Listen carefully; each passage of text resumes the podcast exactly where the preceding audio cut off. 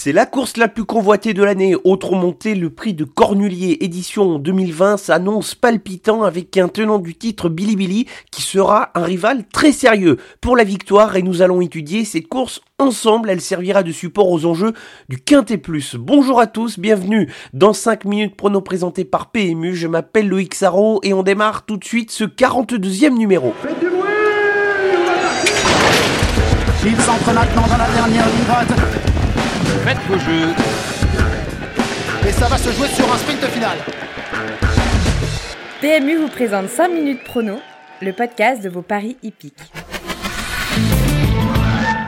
Petite sélection quintée dans le prix de Belgique, seulement 2 sur 5 avec un retour en force de Bélina Jocelyn qui s'est imposé avec la manière et la grande déception causée par Cara Williams qui a eu la course parfaite et qui a été incapable d'accélérer dans la phase finale.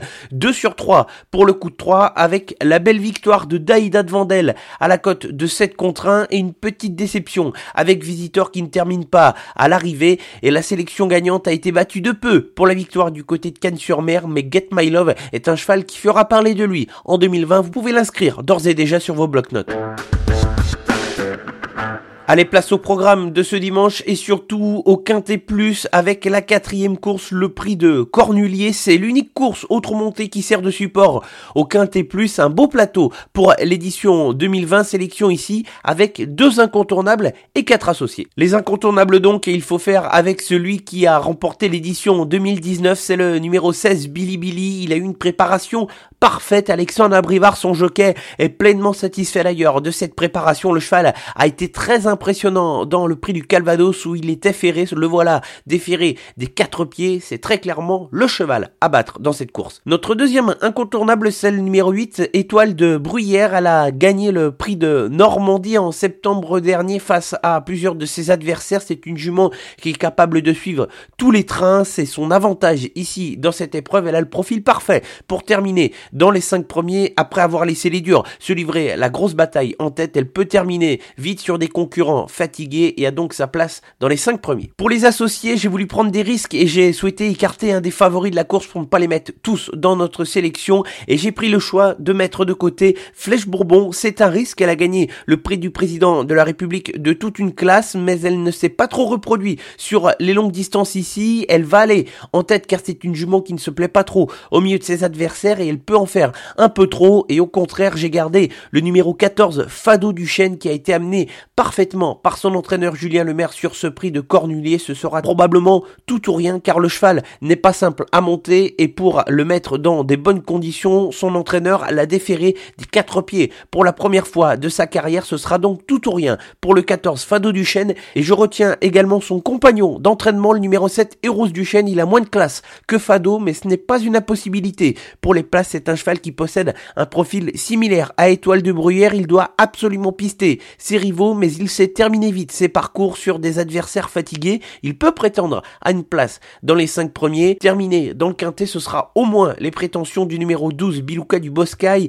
Elle était notre sélection outsider lors de sa deuxième place dans le prix du Calvados. Elle a longtemps donné du fil à retordre à Billy Billy. Elle a très bien couru et j'ai longuement hésité à la mettre dans les incontournables, même si elle présente certaines garanties. Je la laisse ici dans les associés. Sa place est clairement dans le quintet. On termine avec le numéro 2, Dynastie PJ qui a connu pas mal de problèmes de santé au cours de sa carrière mais qui avait réalisé un grand retour, autre montée au milieu du mois de novembre où elle avait trotté une 12-5. Il ne faudrait pas qu'elle soit trop vite dans la bataille car elle est souvent montée de l'avant mais elle a le moteur indéniablement pour se classer dans les 5 premiers de ce prix de Cornulier. La sélection pour le quintet plus de ce dimanche, le prix de Cornulier avec les incontournables les numéros 16 Billy Billy et le 8 étoile de Bruyère et les associés qui sont les numéros 14 Fado Duchesne, 7 Héros Duchesne, 12 Bilouka du Boscaï et 2 Dynastie PJ.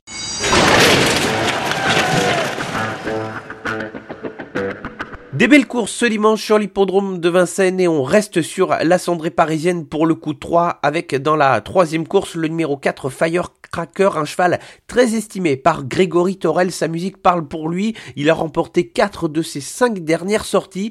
Je l'ai mis ici car je pense que sa cote sera assez intéressante puisque Jean-Michel Bazir présente Fairplay Turzy et c'est ce qui m'a incité à le retenir dans ce coup 3 en pensant que le cheval allait avoir une cote entre 2,50 et 3 euros. Dans la sixième course, je retiens le 8 Epic Jewelry que vous connaissez par cœur. C'est surtout la physionomie de course qui m'incite à le mettre dans ce coup de 3. Le cheval va devoir rendre 25 mètres mais dans une course où il y aura seulement 9 partants et où ça peut barder. En tête avec notamment Elliott Dambry, la course qui peut donc se dérouler pour lui qui a un peu de mal à partir et qui sera finalement avantagé par le fait de rendre 25 mètres, un cheval dur qui ne sera pas dérangé par le fait de courir à une semaine. Enfin, le dernier cheval de ce coup de 3, et vous le connaissez également, ce sera dans la septième course, le numéro 7, Gangster du Vallon, qui a gagné de brillante manière le prix de Vincennes. Il était déjà dans notre coup de 3, et je le retiens de nouveau. Ici, il sera pieds nus pour la première fois de sa carrière, ce qui devrait nettement l'améliorer. Ici, il n'y aura pas la même cote que sa dernière victoire, mais ce sera le cheval à battre dans cette septième course.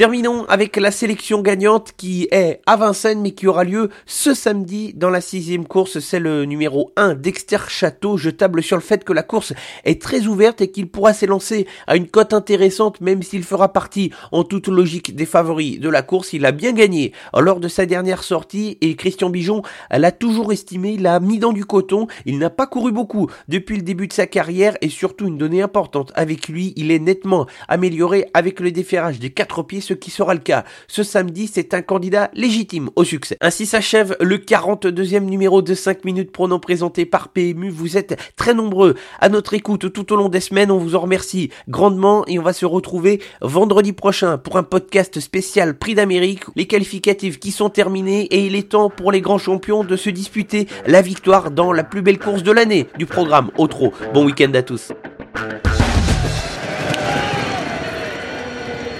Jouer comporte des risques. Appelez le 09 74 75 13 13. Appel non surtaxé.